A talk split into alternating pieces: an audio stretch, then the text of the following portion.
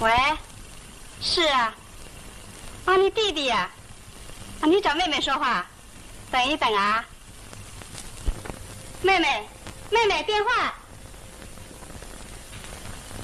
他就来了啊！喂，你这么一大清早就打电话给他呀？啊？哦。喂，我就是啊。啊？哦，你等一等。他叫我上你们家去，回头到家湾去野餐，你也一块去好不好？他又没请我。喂，嫂嫂不来，我也不来了。啊？你等一等。喂，大姐，他怕难为情，你不来，他就不肯来。你就做做好事吧，我的好姐姐。少肉麻，我来就是了。哎呀，还不能告诉妈呢，因为这次他过生日，你们老太太、老太爷都没来，他有点不高兴。好的，那么你先去吧，我一会儿就来，免得他疑心。也好，可是你一定得来啊，说了来一定来的。各位听众朋友，大家好，这里是无边界电台第一线栏目的第九期节目。我们在位于虹口的四川北路武进路金朝八弄向大家问好，我是主持人汤维杰。呃，接下来呢，我们还是要给呃各位观众朋友啊，呃，这个听一段之前的几期节目里面介绍过的啊那个沪语小说《弄堂》啊，作者是胡宝潭。那么今天呢，我们请大家欣赏的这一则呢，名字叫《港都私人电话》啊，私人电话。那么这个电话呀，啊，到现在，呃，你在这个中国呃生活，即使在农村，你也可以很便利的用上手机了啊。所以说呢，现在这个电话通信呢，对大家来说，呃，都是一个呃很常见的这样的一个现象，但是。在一九九零年代，即使在上海啊，你的家里面有一部这个住宅电话啊，那都是一种很让人羡慕的事情呃。所以说呢，呃，这个小说当中这一则啊，就向我们呃描述了在那个年代啊，二十多年前啊，在上海的家庭里面装一部呃这个民用电话啊，住宅电话。啊，是多么不容易的事情。那么接下来，我们就来听这一则港都私人电话。港都私人电话，港日胡继伟。一九九零年，上海私人电话开放登记，装电话是老老老稀奇个，稀奇么事么？大家侪懂个，电话要装，万宝路版式要弄眼个。乾隆堂王胖为了电话早眼装好，打张建功外国元首了。小轿车来，小轿车去，张建功车子一下来，王胖一家门热烈个夹道欢迎。拍手个拍手，拍额骨头个拍额骨头，拍小灶个拍小灶，搿绝对是发个，勿是组织安排个。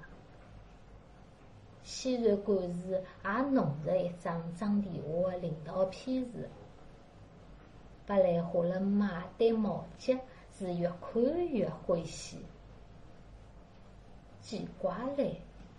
领导有批示，一样没人来装。白兰花了马脚头使劲，每趟人家屋里向装电话，勿管隔几条马路，侪要跑得去。领导批示摸出来，拨张建功看过，嘴巴里嘛还啷啷。啥人胆子介大，拿领导当屁代过？张建功看看笑笑，刚刚想开口，王胖一根牙烟又塞好了。王胖眼睛白白伊，阿姨，侬也是乔家室上班个？勿是个，葛么屋里肯定蹲辣乔家室楼浪。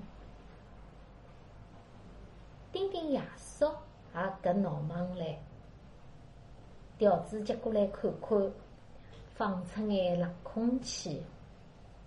我听人家讲个，领导批示嘛，也有四只品种：氢无铂解决一种，请语言解决两种，勿是啊？氢属情解决三种，就是阿姨侬手里张请了解资源后解决第四种。阿胖院长我看过个，是氢无铂解决啦。有知识。王胖万宝路发两根白丁丁爷叔，一根海伊隔了耳朵了。阿拉氢无铂解决是一等品，㑚屋里长是三等品，象征外国际。一眼没稀奇，要装电话免唻。张杰老师答出来讲了，阿拉苏州乡下头亲眷电话刚刚装好，一只还没拨出去过来。脚跟叫领导已经叫伊谈闲话去了，讲啥？副院级朝上的干部才好享受装电话的待遇。㑚屋里是普通群众，就要守本分，哪能好开搿种头？马上转去拆脱。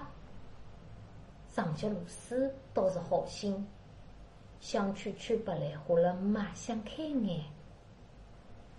白兰花了妈听了是更加刚刚叫。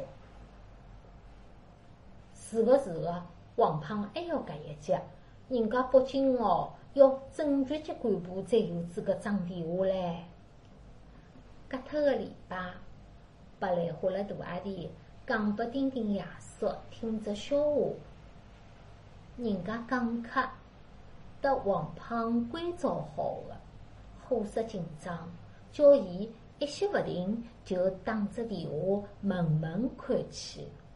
王胖下半日电话没打得起，夜快动再打得起，火车断档唻。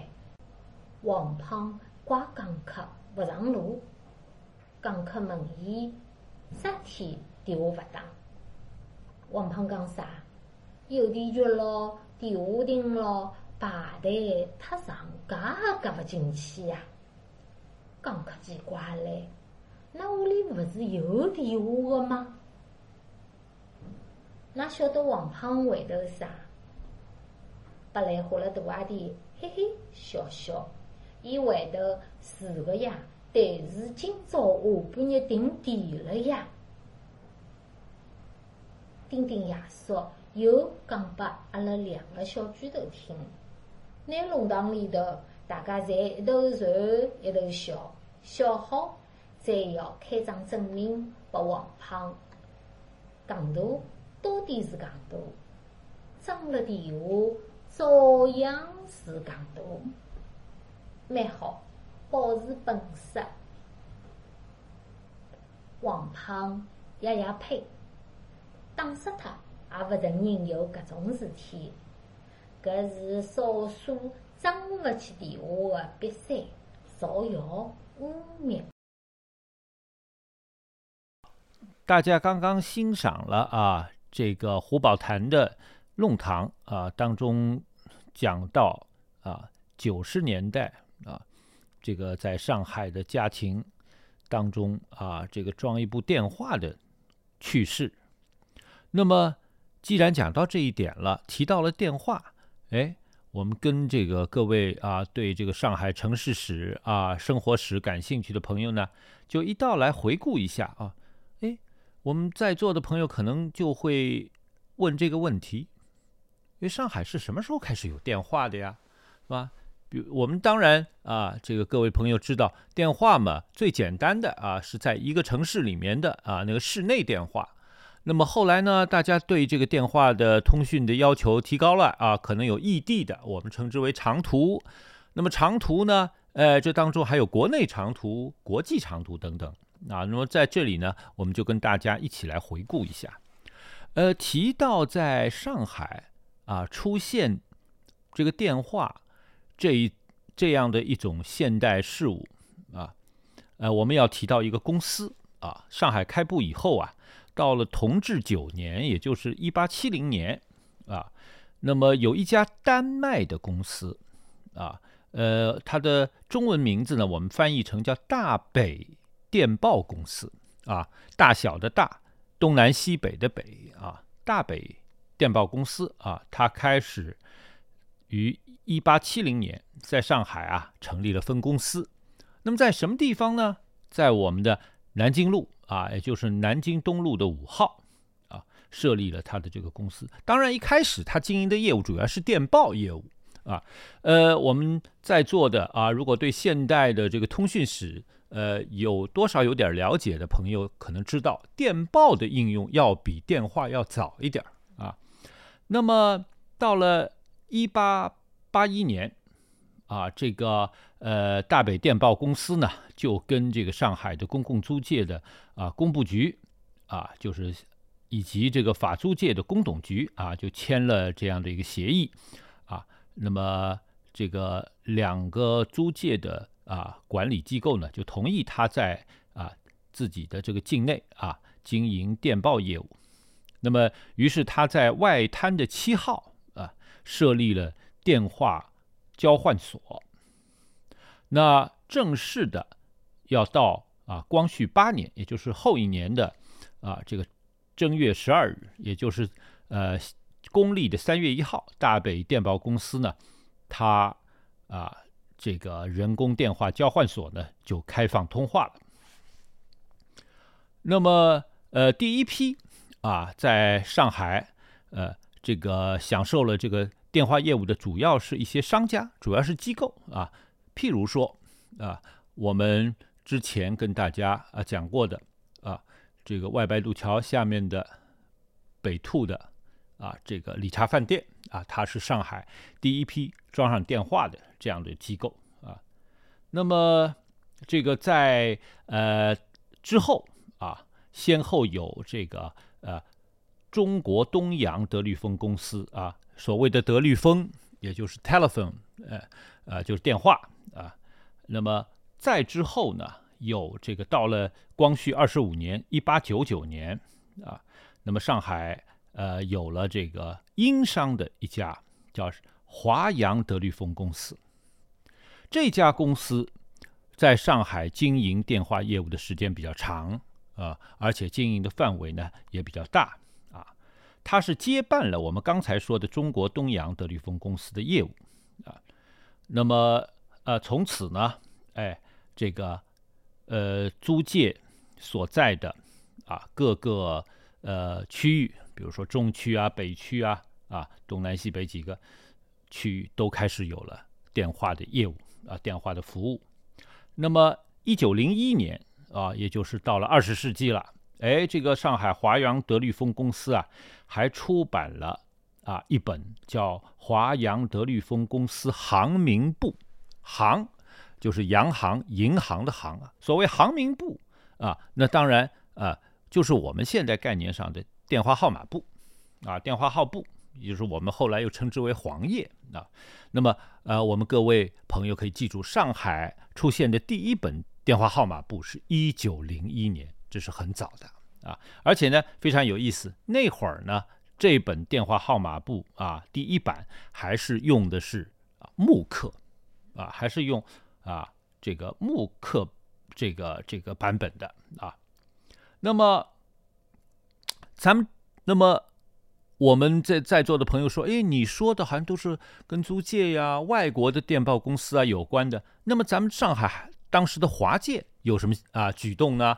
哎，到了光绪二十八年，也就是一九零二年啊，由这个上海南市啊当然，咱们现在知道南市已经并到黄埔了，但当时啊，也就是三十年前吧，我们上海还是有南市区的，也就是老城乡啊，这个上海县的县城里面一些啊地方士绅啊，他们看到了啊，在这个租界里面的这个新奇的事物，这个这个这个现代通讯的设备啊，那么。这个他们就发起了一个叫上海南市电话公司，这是一个商办的啊，也是个民办的。那么就在南市的新码头啊，就成立了这家公司。呃，你不要小看这家咱们中上海的华人成立的第一家公司，它后来也有啊呃服务了百余家的啊这样的一个用户啊，但很快啊。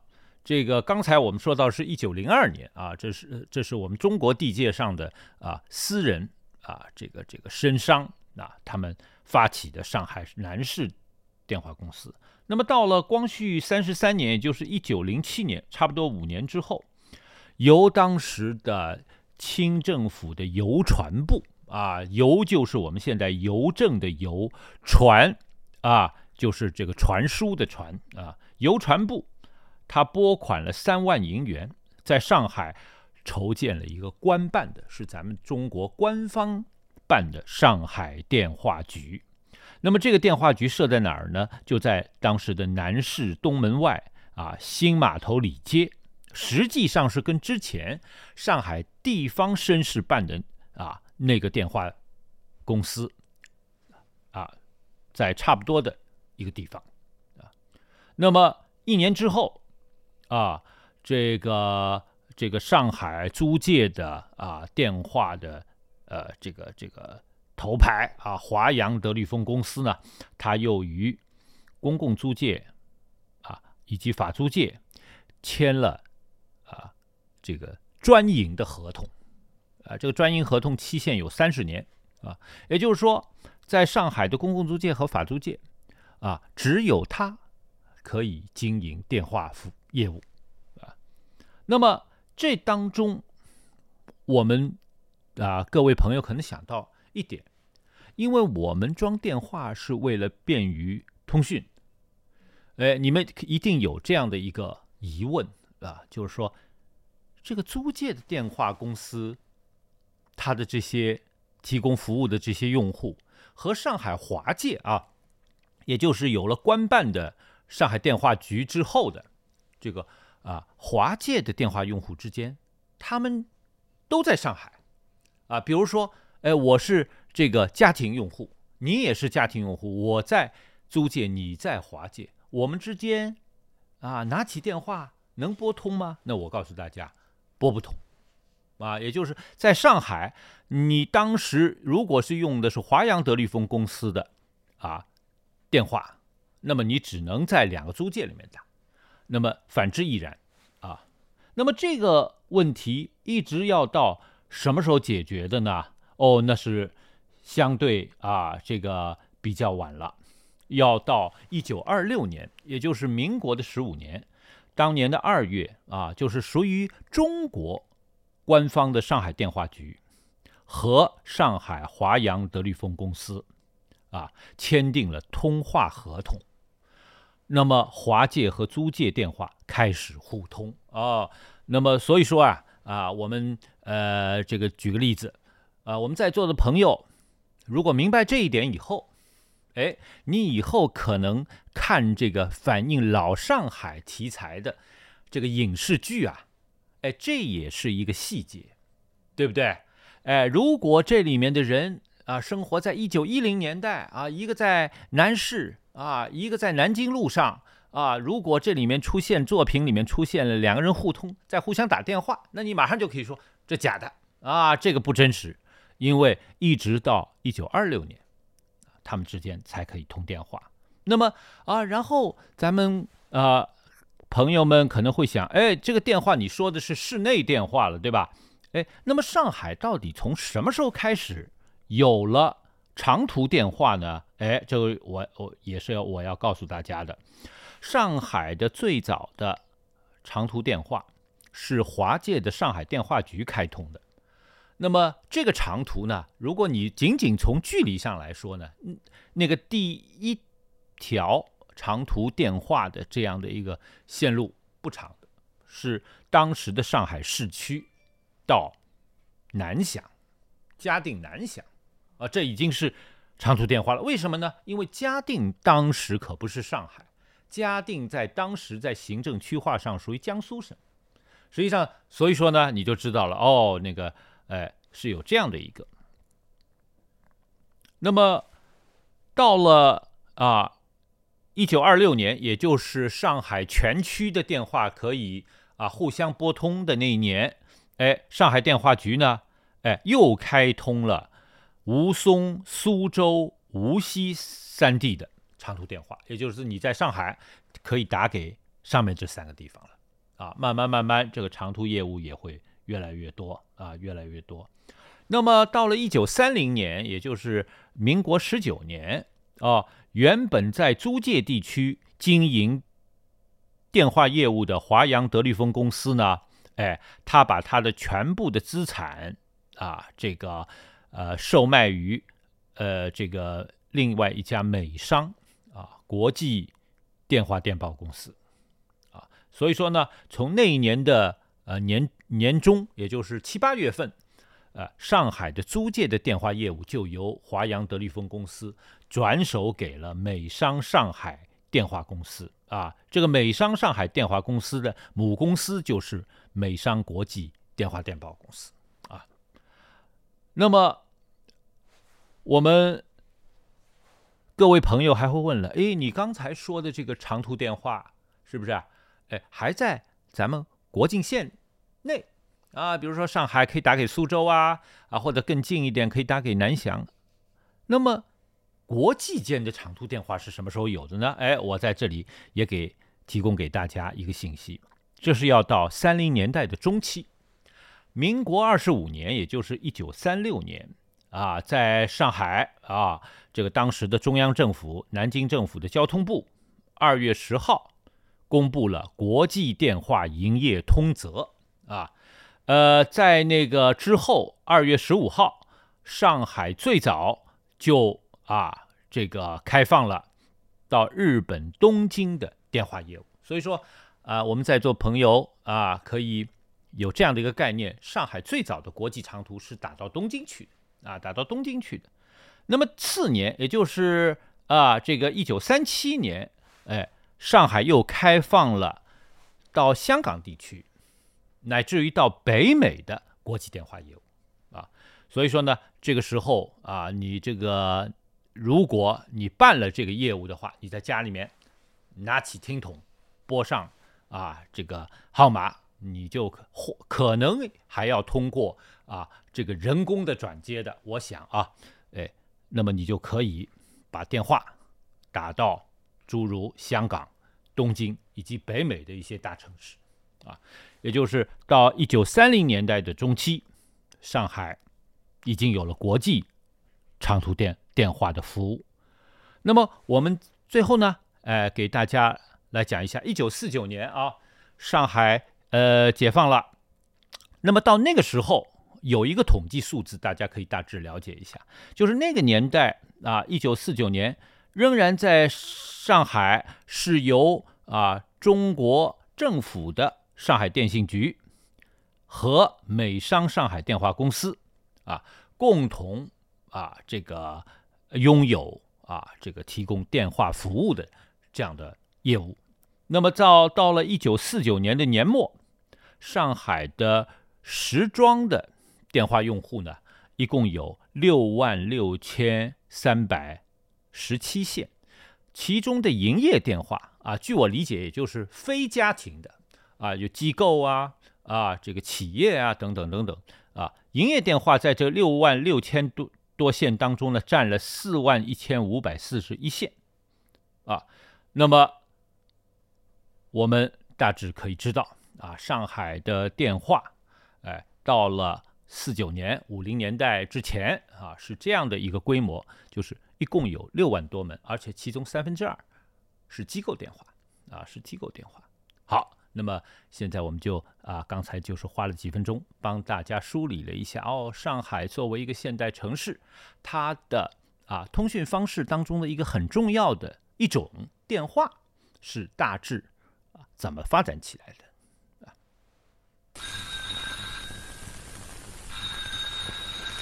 朋友们一定还记得我们本期节目开头的那一小段呃老电影的呃录音。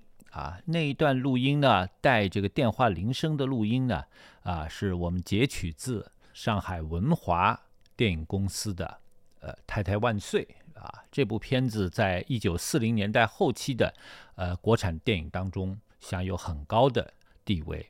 那么大家当然知道啊，它是电影老导演桑湖先生的一部重要的作品，而编剧呢啊是当时上海的非常重要的。女作家张爱玲。那么在这里呢，呃，很有意思的是，这个呃，无论是桑湖先生也好，或者张爱玲也好，他们有一位共同的老友啊，也跟他们的电影事呃事业呢也有很重要的关系啊，那就是上海的老作家柯林先生啊。呃，我这里提到柯林先生呢，是因为我这两天啊收到了华东师范大学程子善老师赠送的呃他的。一本新著啊，叫《石小路》啊，认识的识，大小的小啊，是这个广西师范大学新版的啊，陈老师的一个文集。那么这其中呢，呃，有一篇题目叫《柯林故居》啊。我们知道这个柯林先生啊过世之后呢，他在福兴路的故居啊，啊，由湖南路街道呢，哎。这个重新修复啊，按照原状陈列啊，呃，向这个文学爱好者啊和呃柯林先生的众多的读者开放啊。那么呃，陈子善老师的这篇文章呢，写于二零一六年，那么收在他的这本啊近期出版的呃文集当中。呃，这一篇的题目就叫《柯林故居》啊，我在这里跟大家分享一下。上海复兴西路一百四十七号，作家柯林故居经过修缮和整理，于二零一六年二月六日揭幕，对外开放。这对中国现代文学研究界和海内外文学爱好者，无疑是一个令人欣喜的新春大礼。自一九五九年迁入至二零零零年逝世，柯林在。这幢建于一九三三年的西班牙式公寓二楼二零三室居住了四十余年。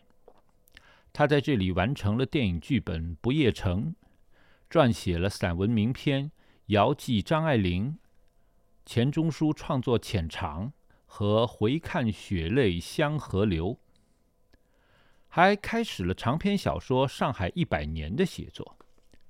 可以毫不夸张地说。这处故居不仅在柯林个人创作史上举足轻重，同时也见证了中国当代文坛近半个世纪的风云变幻。我有幸参加故居开馆仪式，感慨良多。从一九七八年开始，不知有多少次，我在下午四时以后按响二零三室的门铃，拜访柯林先生，向他请教。每次都受到他的热情接待。他对我回顾他的创作历程，他与我谈论张爱玲和傅雷，他还告诉我不少现代文坛往事。当我重新踏入熟悉的二零三室客厅和书房，他耳戴助听器与我聊天的情景又历历如在眼前。柯林故居一楼已辟为。柯林生平展展出柯林各个时期的照片、手稿、著作出版本和发表作品的海内外报刊杂志琳琅满目。我意外地发现，自己当年从原刊发现抄录的他的处女作也陈列在显著位置，那是两首儿童诗，照录如下：猴子种树，猴子种了一棵树。急得坐立都不是，指望马上生枝叶，当天开花结果子，拔起瞧一瞧，树根可生牢；拉起罗几裸，树身可动摇。左一弄，右一瞧，果子没尝到，果树枯死了。啊，这是第一首。第二首的名字叫《懒惰的小爱华》。驴子会推磨，马儿会拉车，老牛耕田帮农夫，小小黄狗会看家。小爱华大懒惰，厌弃书本恨功课，天天逃学不成话。吃饱便去玩，有事不会做，好像一只小猪罗，只会睡觉，只会坐。前一首刊于一九二八年九月六日《上海小朋友》第三百二十三期，署名纪灵；后一首刊于同年九月十三日《小朋友》第三百二十四期，署名高继林。柯林原名高继林。他的新文学生涯以儿童诗起步。其实他十九岁，在浙江绍兴老家，还未到上海滩闯荡文坛。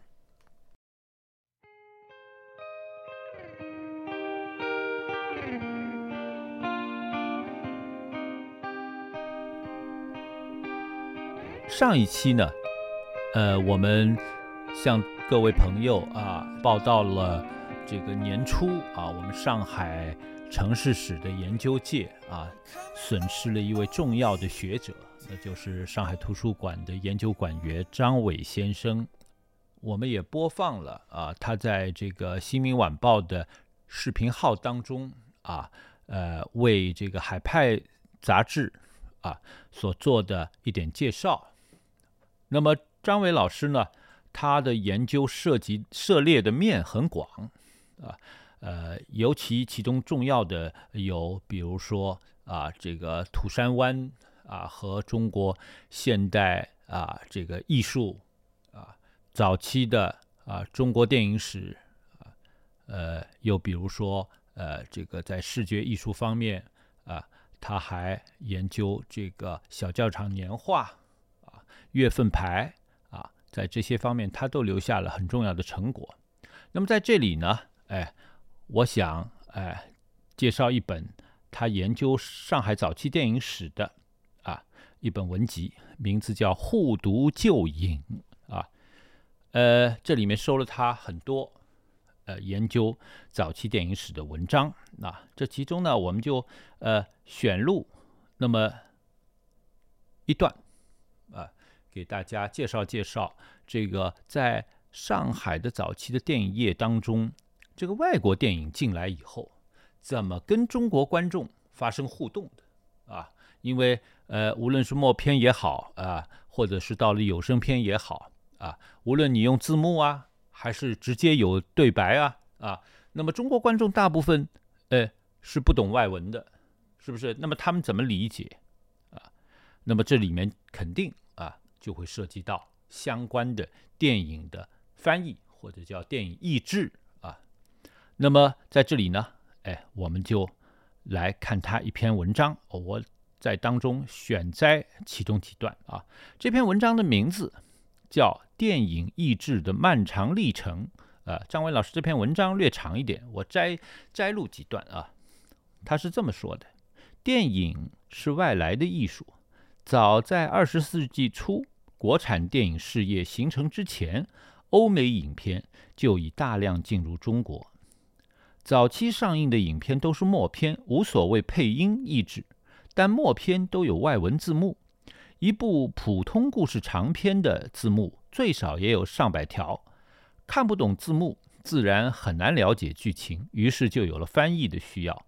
最初的译制呢，大约产生于二十世纪第一个十年的中期。一九三六年，范继病先生在一篇文章中曾介绍过当时的情景。呃，文中说，新爱人戏院有一个特点，就是放映的时候，戏院里有人讲解剧情，先用粤语啊，也就是广东话，后用国语，假使现在任何电影院里再有这种活的说明书出现，我相信观众即使不感到讨厌，也觉得有点怪。但那时候却也感觉相当需要啊，因为戏院方面没有幻灯字幕的设备，如果没有人解释剧情，不是英文的，便要莫名其妙。啊，范先生的这一段话啊，说明当时用的是当场口译的方法。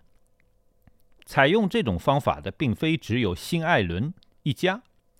笔者在一九一四年的《申报》上查到大陆活动影戏院的一条广告：“本院不惜巨资，特向外洋购运五彩活动新奇、侦探、战战争、历史、滑稽、爱情、风景等影片数千种。”现已到深啊，深就上海。至于房屋宽敞、座位清洁、电扇凉爽、空气流通，无不优美必备。且戏中情译成中文说明，尤为特色。这则广告正好能和范继病先生的回忆互补印证，当是有关外篇译制的最早的记载。到了二十年代，中国国产电影事业渐趋发展，对外片经理商形成了很大的威胁，而且这时期外片进口也越来越多。如再采取当场口译的办法，不但工作量很大，而且势必会影响竞争力。一九二二年，前北京政府国务总理邹自齐创办了孔雀电影公司。首创外国影片打印中文字幕的先例，聘请的翻译呢是留学美国纽约影系专科学校的陈树人，当时叫译片者。第一部译制的影片是《莲花女》。孔雀公司的先例一开，仿效者竞相纷起，不少影院都采用此法，聘请懂外文的华人担任译片者。比较出名的有陈寿英、潘义华、顾肯夫等，但仍以陈树人所译的最多，既有《热血鸳鸯》《金钱与婚姻》等二十余部。译配中文字幕的方法简便易行，效果也不错，受到观众的欢迎。即使到三十年代初，有声电影勃然兴起之时，也仍沿用此法。到一九三三年春。国民党南京电影检查委员会下文上海市政府，以外片放映应加译中文字幕以重国体为由，命上海市社会局监督，令各影业执照遵行。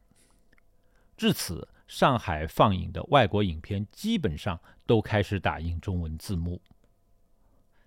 外片译制的第三次改进。是意义风的应用。首先采用这套设备的是最为豪华的大光明大戏院，也就是今天的大光明电影院。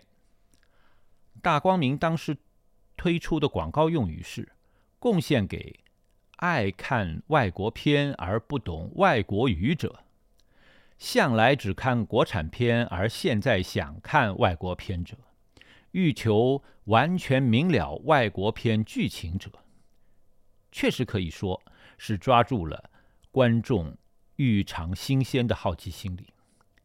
意译风原名 Air 粉，E A R P H O N E 啊，初译疑耳风啊，这个当中的疑呢，就是华夷之辩的夷啊，最后才定名为意译风。这套设备呢，是美国的生产厂家专为大光明特制的，座椅背后安装有一副听筒。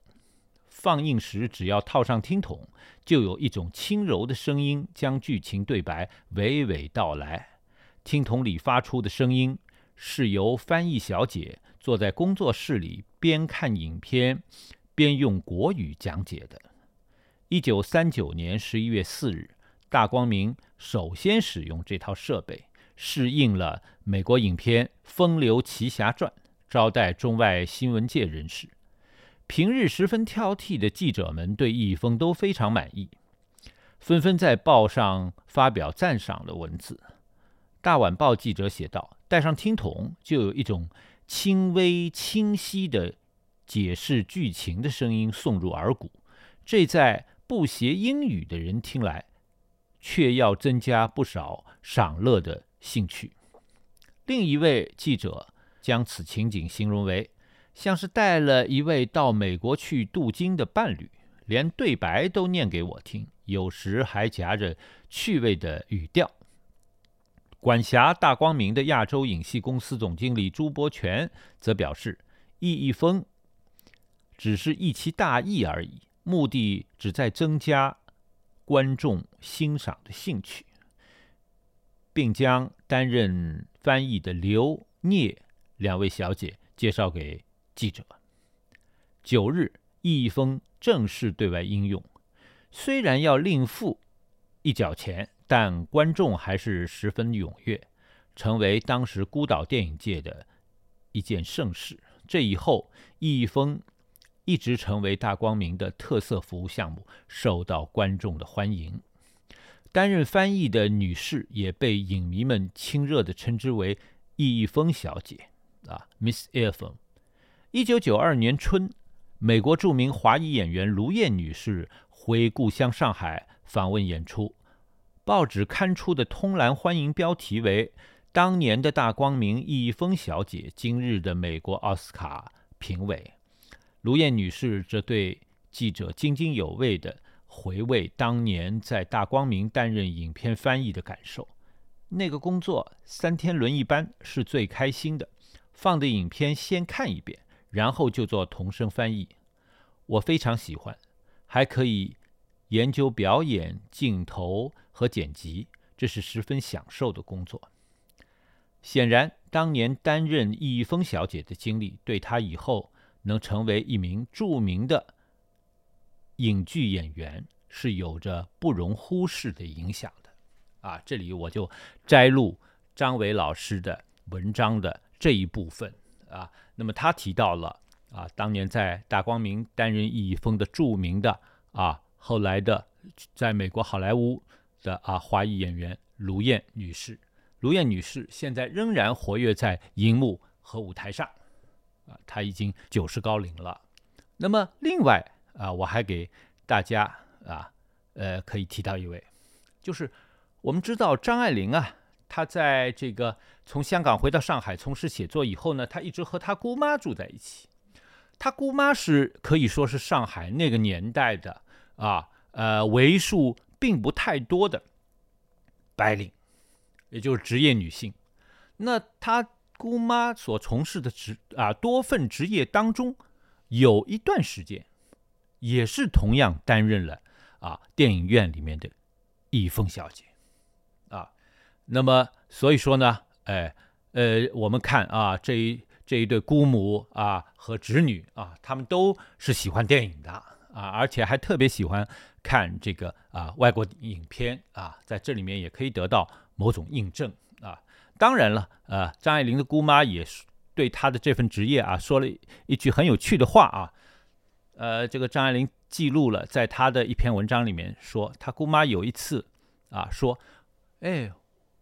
我这个整天对你们说一些很有趣的话，一分钱都没有。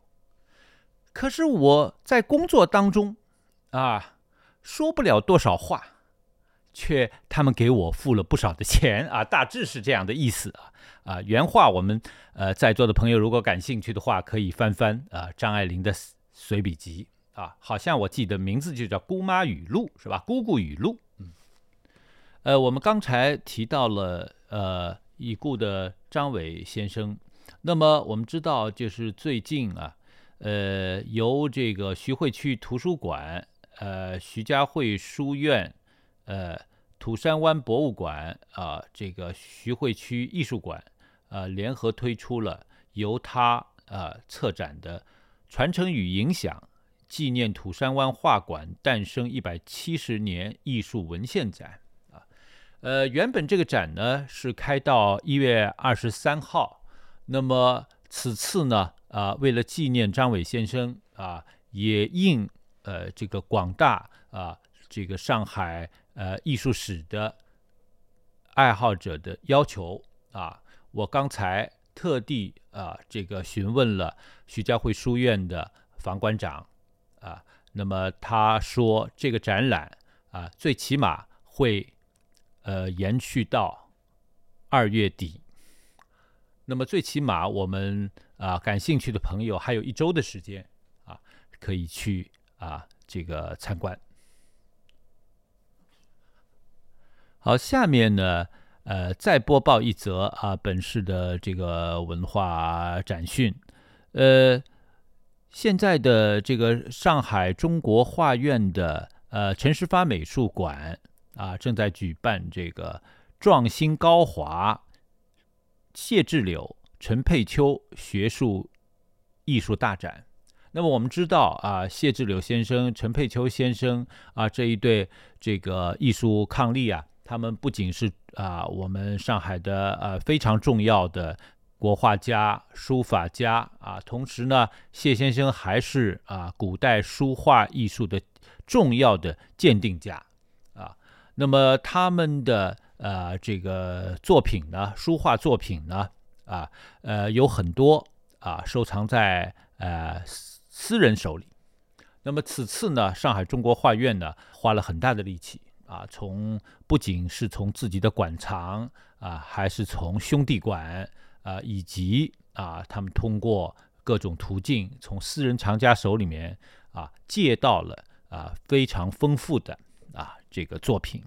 所以说呢，这个展览呢，对传统书画，特别是对谢志柳、陈佩秋先生的艺术啊，非常敬仰的艺术爱好者来说呢，呃，是一个非常好的展。那么有一点可惜的是，就是它开展之后正好遇到了大约一个月的这个疫情，呃，因此呢，这次这个陈十八美术馆呢就决定啊延长这个展期，呃，他们会把这次展览当中的啊，重要的展品在最后呃一两周内集中到第三展厅。原本这个呃布置了三个展厅啊，那么集中到这个第三展厅以后呢，继续啊展览到呃今年的三月三号啊，差不多啊我们在座的朋友们啊，大概有两还有两周的时间啊。那么另外一个展览呢，也是。啊，延长了展期啊，那就是刘海粟美术馆的。我们之前也做过啊，这个介绍，就是木琴生涯丁悚诞辰一百三十周年文献艺术展，他们的啊这个展览啊要延续到三月十日。那么我们算一下，大概还有三周时间，对这个中国啊，特别是上海啊早期的美术设计。多面手丁悚先生啊，感兴趣的朋友们啊，你们可以呃安排自己的时间啊去看这个展览啊。就我个人来讲，我已经看了三遍了，我可能还想再去看个一两次啊。每次去都有新的发现啊。好，那么今天啊，我们的节目啊就全部结束了啊。第一线栏目。第九期就到此结束，和各位说再见。